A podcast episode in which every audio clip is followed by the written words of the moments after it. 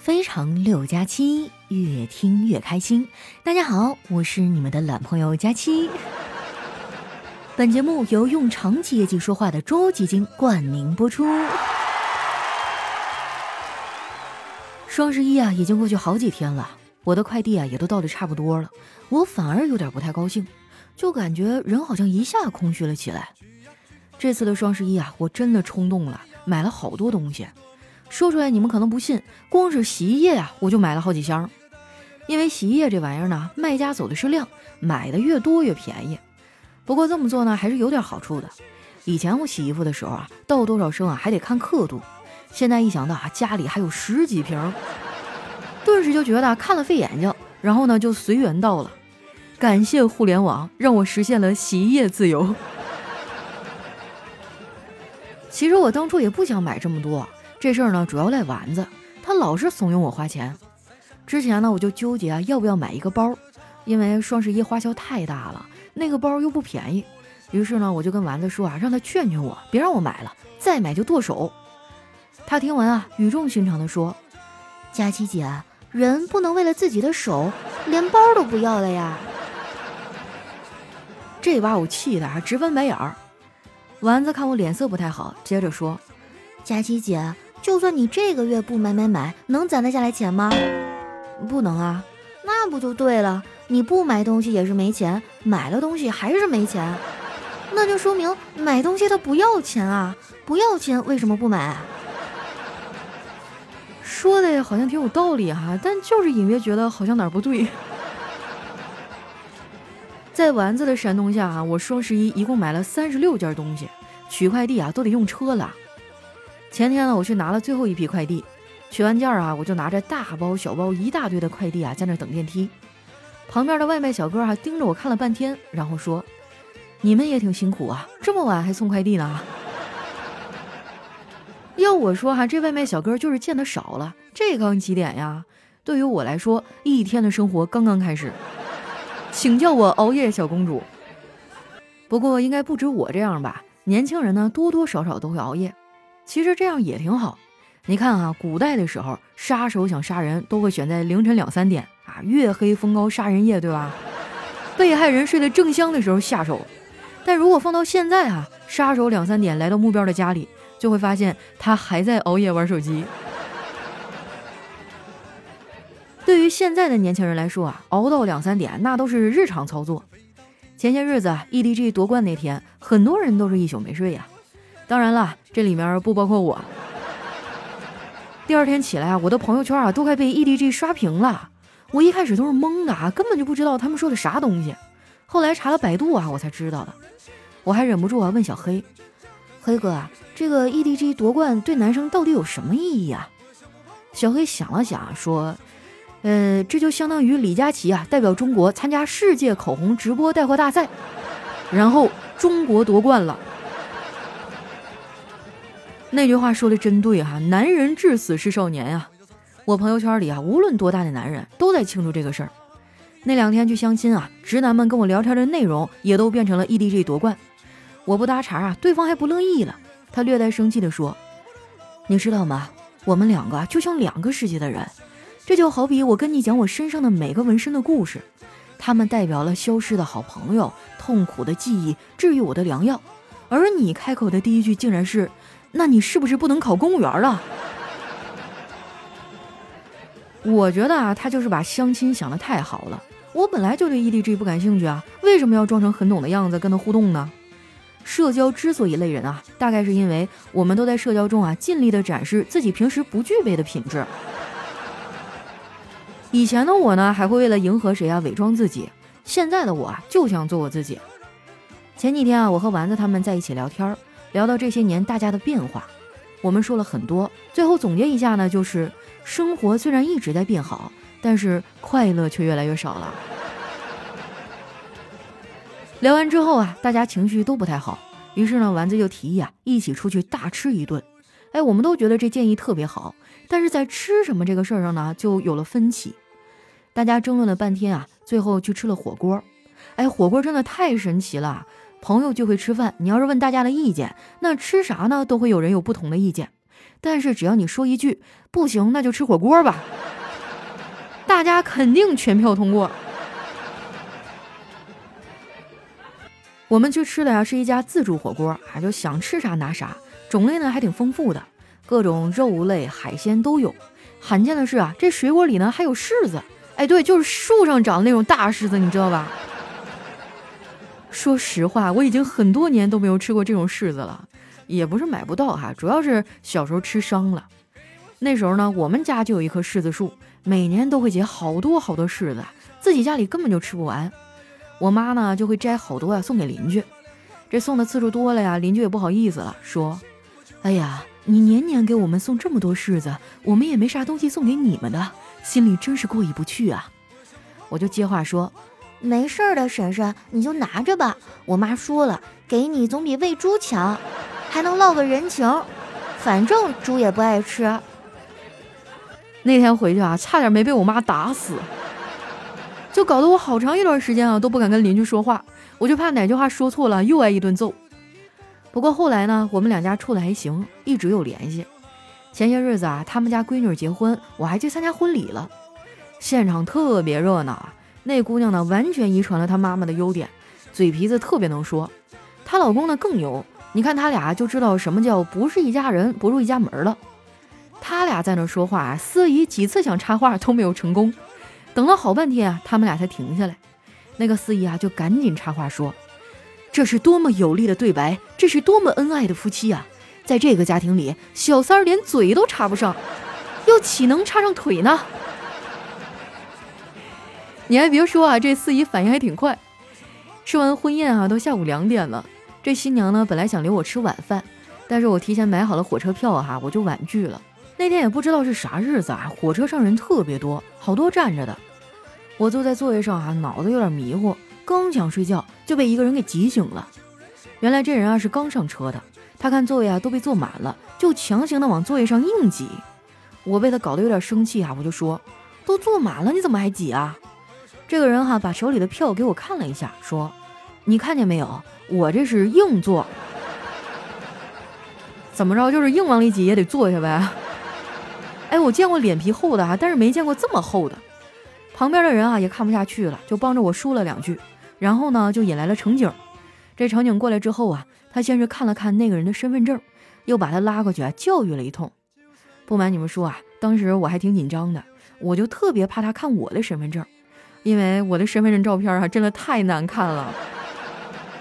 如果哪天我在路上遇到警察叔叔执行公务，跟我说啊，请出示一下您的身份证，不然我们就要开枪了，我可能都会毫不犹豫地说，那你开吧。大叔被教育了一顿啊，老实多了。后来一问才知道啊，原来是家里有人生病了，心情烦躁。我呢宽慰了他两句，大叔啊也给我道了歉。说真的，我理解他那种烦闷。家里人生病这个事儿呢，本身就会让人感觉很无力。如果再没有钱治疗，那简直就是绝望了。所以我一直都觉得啊，人还是应该有一些积蓄啊，抵抗风险。你们别看我啊，平时好像花钱大手大脚的，动不动啊就是要吃土了。其实我对我的钱啊，还是有着基本的规划的。每个月呢，我会划出来一部分啊，存起来，然后再划出来一部分呢，去做投资。你们也都知道啊，我这个人呢数学不咋好，所以啊我就选了中欧基金这种有专业人士帮忙打理的理财产品。买基金呢不像买股票，不用我特别抽出时间啊天天盯着，省时省力还有希望赚钱。而且啊这家公司还很靠谱，它二零一五年啊到二零二一年连续七年获得了中证报金牛基金公司奖项。感兴趣的小伙伴啊可以点击节目下方的小黄条去了解一下。不过啊，虽然大部分基金的收益啊还不错，但是这毕竟是投资嘛，投资还是有风险的，一定要谨慎一点。回想起来啊，我人生当中第一次投资啊，就是投资了自己。那个时候呢，互联网刚刚兴起，我用赚的钱啊报了一个电脑学习班，因为我觉得啊，程序员将来会有很大的缺口。没想到啊，我的预判是对的，毕业当天我就赚到了我作为程序员的第一桶金。那就是卖掉了我的笔记本电脑。后来程序员也没当成，但是呢，我却养成了理财的习惯。现在啊，我有点闲钱就去买中欧基金。我仔细研究过啊，中欧基金呢还是很靠谱的。这家公司让我最踏实的地方是它的治理结构，它的核心员工呢都有公司的股份，这样的话，客户、公司员工还有股东的利益就紧密的捆绑到了一起，然后呢，大家就可以齐心协力的去做事儿了。俗话说得好啊，团结就是力量，大家拧成一股绳去做事儿，那成功的概率自然就会增加很多呀。我还把中欧基金啊推给了我的两个发小，他们俩以前呢特别迷信，觉得财务自由啊得靠算命。有段时间呢，他们俩就四处找算命先生，后来终于找着一个。那个算命先生啊是一个头发花白的老大爷，看起来确实是有点仙风道骨的。就见他呀掐着指头算了半天，最后算出来我这俩发小呢，一个能当官，一个可以从商，都是前途无量啊。你还别说啊，这算命的算的真准。现在我这俩发小，一个呢在厂里做保安队长，一个在厂门口啊卖炸酱面。其实啊，我觉得也挺好的，靠自己的劳动赚钱，一点毛病都没有。在我的带领下，这俩人呢开始每个月拿出来一部分钱去做理财，也跟着买了一些中欧基金。他们觉得啊，中欧基金这种用长期收益说话的理财产品，特别的适合自己。有同样理财想法的小伙伴呢，赶紧点击节目下方的小黄条，去官网上看一下。不过我还是要补充一句哈，虽然呢中欧基金之前的收益不错，但是投资还是需要谨慎啊。我喝光了家里所有的酒，也没让自己昏了头，在空荡的房间呼吸你残留的温柔。我后悔当初的歇斯底里，在和你分别的时候，我想说声抱歉。也谢谢你让我重返自由。一首来自咬客乐队的《重返自由》哈，欢迎回到我们今天的节目当中，感谢中欧基金对节目的大力赞助。又到了大家非常期待的互动环节了，喜欢我的朋友呢，记得关注我的新浪微博和公众微信，搜索“主播佳期”，是“佳期如梦”的佳期。那首先这位听众啊，叫佳期家的佳期的假期 啊，你真的是把我名字最容易打错的几个词儿全都给我写上了。他说我摊牌了，其实佳期在平常生活中啊是高冷女神型，身材啊简直与黄金分割比例只差零点零一。胸大哈，声音甜美，江湖人称冷面撒娇手。怎么样，心动了吗？激动了吗？快去追吧，追到就是你的。这家伙说的跟真事儿似的。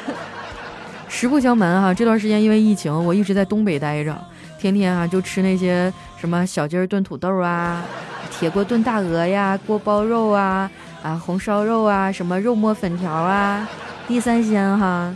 我就不跟你们描述到底有多美味了哈，反正再不让我走的话，我估计过年我就要突破二百斤了。下一位呢叫不怕不怕了，他说佳琪你咬我呀，这咋上来就提这么重口的要求啊？不行，现在疫情期间，你别说咬你了，出门我都得戴口罩。下一位呢叫佳期的小猪。他说我在街上看到一个乞丐，哎，我就问他，你有手有脚，为什么不去上班啊？他看了我一眼，说，有手有脚就得上班，那你长得这么一张帅脸，不也没去当明星吗？哎，我竟无力反驳。行吧，你说的都对哈。下一位呢叫想吃肉夹馍，他说有一天哈，老师说这道题啊就是送你们的分儿。妈妈说了，不能随便要别人的东西。这就是你打大零蛋的理由。下一位呢，叫都是误会。他说小的时候啊，楼下呢有一小卖铺，老板是个老实人，为人憨厚热心。那个时候呢，就经常有个小朋友哈，拿了东西不给钱，转身就跑，这老板也不管。后来我就忍不了了，纠结了周围一起玩的好几个小朋友，一起给他围住了，好一顿揍啊！后来小卖店老板挨个找家长的时候，我们才知道，这老板啊是他爸。哇，我觉得小时候谁家要是开小卖店，那简直太幸福了，就是孩子们当中的无冕之王啊，有没有？下面呢叫西湖的水，他说晚上的睡意啊，就像突然来的贵客一样，就得马上小心翼翼的招呼他，不立刻扔下手里的一切事儿啊，全心全意接待这位大爷是不行的。如果稍微拖了一点啊，比如说洗了个澡啊，看了点书啊，吃了个宵夜等等，他立刻翻脸，转身无影无踪，再怎么呼唤都叫不回来，然后呢，就只能睁眼到半夜了。哎呀，我发现有文化就是好啊！一个失眠让你说的这么百转千回的。下一位呢叫大左，他说本人女，是个小胖妹。今天呢和一个中医朋友哈聊怎么能快速减肥，他告诉我荷叶水、荷叶灰啊可以降血脂，并且呢给我介绍了各种用荷叶的方式。然后啊我就问了一个问题，那那个荷叶粉蒸肉行不行啊？后来他就不搭理我了。哎，我以前也喝过那个荷叶啊，但是喝完以后是真拉肚啊，受不了。我感觉它排出去的应该都是水分吧。下面呢叫阳光明媚的夏天啊，他说昨晚呢和对门哥哥喝酒，他感慨这四十几年来在镇上做过十多样生意。我就问他做过最好的是哪个呀？他说当年最出息的就是和他哥哥通吃镇上的黑白两道。当时我就震惊了，然后嫂子呢在一旁神补刀。哎呀，就是打煤球卖面粉。哇，你可别小瞧这两样哈！就原来我们老家不是煤城吗？那帮这个挖煤的，其实工资也挺高啊。危险倒是另外一说，还有卖面粉、卖粮油的，可别瞧不起小商小贩哈。下一位呢叫囤积发达，他说我们曾经那么亲密，然而最后他的死讯都是别人告诉我的。那咋的？你还希望他亲自上来告诉你啊？下一位呢，叫佳期的虞美人儿。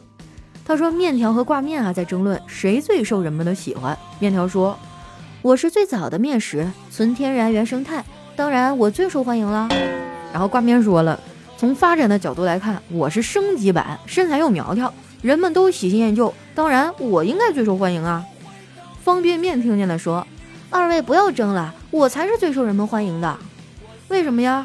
这还用说？首先啊，我烫发了，比你们好看；其次，你们都不能拿来就吃，我却可以。说白了，就是你们二位还是太幼稚、不成熟。看见没啊？现在在面条界都开始内卷了，不整点真本事能行吗？下一位呢，叫我爱集邮。他说：“有一天啊，嫦娥说，后羿，你当初为什么要射日啊？”后羿说：“有人付钱呗。”那你为什么只收九个？因为他只付了九个的钱啊。那又为何单单留下这个呢？哈，就是他付的钱。嚯，挺简单一神话故事，瞬间就有一种大片感啊。下面呢叫真理，他说镜子脏了，你不会认为自己的脸上有脏东西。所以，当别人说了糟糕的话，你也不要觉得自己很糟糕哟。对啊，我把这段话送给我们现场所有的朋友，就经常会看到大家给我发各种各样的私信啊，去倾诉烦恼。有很多人都是纠结于别人的看法。要我说哈，做人就得脸皮厚一点。你看我，全国各地的听众都知道我胖哈，黑胖矮穷矬，找不着对象，那又能怎么样呢？我不还是一天活得劲儿劲儿的，特别快乐吗？放过自己啊，享受生活。下一位呢叫笑笑啊，他说高考考完之后呢，开始放假，哥儿几个约好去工地打工挣几个小钱儿。到了工地啊，工头问我，你都会些什么呀？我就老老实实的回答说，我会打篮球，英语过了四级，数理化全通，作文大赛第一名。哎，停停停停停，会的还真不少，那去搬砖吧。哎呀，英雄无用武之地哈！下一位呢叫瘦子小乙，他说我一定是穷人堆里啊唯一买得起手机的了。我上网看到的人怎么个个都比我有钱啊？哎，我原来喜欢玩某乎哈，然后我就发现真的后来玩不下去了，就是人均百万呀。像我这种小打工仔，我还是回家好好搬砖吧。下一位呢叫破釜沉舟。他说：“好多女生啊都喜欢立一个月瘦不了六斤哈就不买新衣服这种 flag。我觉得吧，你们应该从一个小目标做起，比如说一个礼拜瘦不了一斤就扔一瓶化妆品。你这个太狠了。”下一位呢叫今晚的月色真美啊。他说：“假如杨过要纳妾，小龙女会同意吗？”过儿，你告诉姑姑，你怎样做到的左拥右抱呢？下面呢叫佑佑是我导师啊，他说一个男子啊驾驶飞机飞越了亚马逊，突然坠毁，虽然他没怎么受伤啊，却被嗜血的野蛮人给包围了。他心想，哎呀完了，这次我死定了。这时候呢，一个声音从天而降，你还没有死定啊！那个声音继续说，仔细听好。从旁边的野蛮人手中夺过长矛，冲到酋长的身边，刺向他的胸膛。这男子啊，精神大振，就照着做了啊，杀死了那个酋长。他站在死掉的酋长身旁啊，抬头看着天空，问道：“神啊，现在我该做什么？”那个声音又响起来了：“现在你死定了。”不带这么玩人的呀！下一位呢，叫瞅你漂亮。她说：“老公出差呀，提前回来了。”刚进门就抱着我要，我说亲爱的，我昨天和楼下小李的老婆一块去买菜，忘了带钱包了，借他二百块钱，正打算去还钱呢，你给他送去吧。半个小时以后呢，老公回来坐在沙发上，一句话也不说。我问他怎么回事，老公说，我把钱递给小李老婆的时候，被一个陌生的男人给打了。哎呀，这个剧情就略显复杂了哈，下一集我们再开展一下。下一位呢叫佳期的五味杂陈。他说有一天啊，我徒步来到了数学王国，被两道数学题夹住，去见数学作业国王。国王拿着砍刀啊，逼着我向他下跪。我拿着长铅笔反抗啊，结果越来越多的数学题把我包围，我只能败下阵来，最终放弃对抗数学作业。哎呀，真的是拿他们一点办法都没有啊！下一位小伙伴呢叫跟着感觉走。他说小的时候啊，我妈告诉我隔夜的水不能喝。哎，我就问他，早上六点烧的水，下午三点能喝吗？我妈说能啊。我又问，那晚上九点烧的水，早上六点能喝吗？我妈就说不能。不是，那同样几个小时的水，同样的储存环境哈，晚上低温更利于保存，为什么后者就不能喝呢？哎，我妈想了想，然后把我打了一顿。这就是典型的哈，解决不了问题就解决提出问题的人。下面呢叫文峰，他说：“你看我头发油吗？”哎呀，这看不清啊，有点反光。下面呢叫蛋蛋飞飞飞，他说今天晚上带老婆一起跟朋友吃饭，快结账的时候呢，老婆示意我啊看手机，我一看哈，收到微信转账二百元。老婆还写着啊说，在外人面前呢，给你长点脸。今天这顿饭你来买单，我感动极了。这老婆还是很爱我的嘛。可能是服务员拿来账单哈，我一看那个消费二百八，只能忍痛付款。没想到啊，刚和那个朋友道别，老婆就一把抓住我，问道：“哼，你到底还藏了多少私房钱呀？”真的是魔高一尺，道高一丈哈，永远都躲不过老婆的套路。下面呢叫突突突突突。他说：“马上要交卷了，监考老师发现同桌的题没有做完，却在写日期，就对他说：‘日期可以不写，抓紧时间做题吧。’他抬起头啊，认真的说道：‘老师，我就是想在试卷上多写点对的东西。’哎呀，学渣的世界好卑微啊！来看一下我们的最后一位，叫生活就是一种磨难。他说，《西游记》中的孙悟空啊，为什么一直那么瘦呢？”我想了想啊，可能是因为在太上老君的炼丹炉里燃烧他的卡路里了。好了，那今天留言啊就先分享到这儿。喜欢我的朋友呢，记得关注我的新浪微博和公众微信，搜索“主播佳期”，是“佳期如梦”的佳期。如果对理财感兴趣的小伙伴啊，可以点击一下节目下方的小黄条，去了解一下中欧基金，用长期业绩说话，真的是非常靠谱的一家公司啊，大家可以多多了解一下。那今天我们的节目就先到这儿啦，咱们下期再见。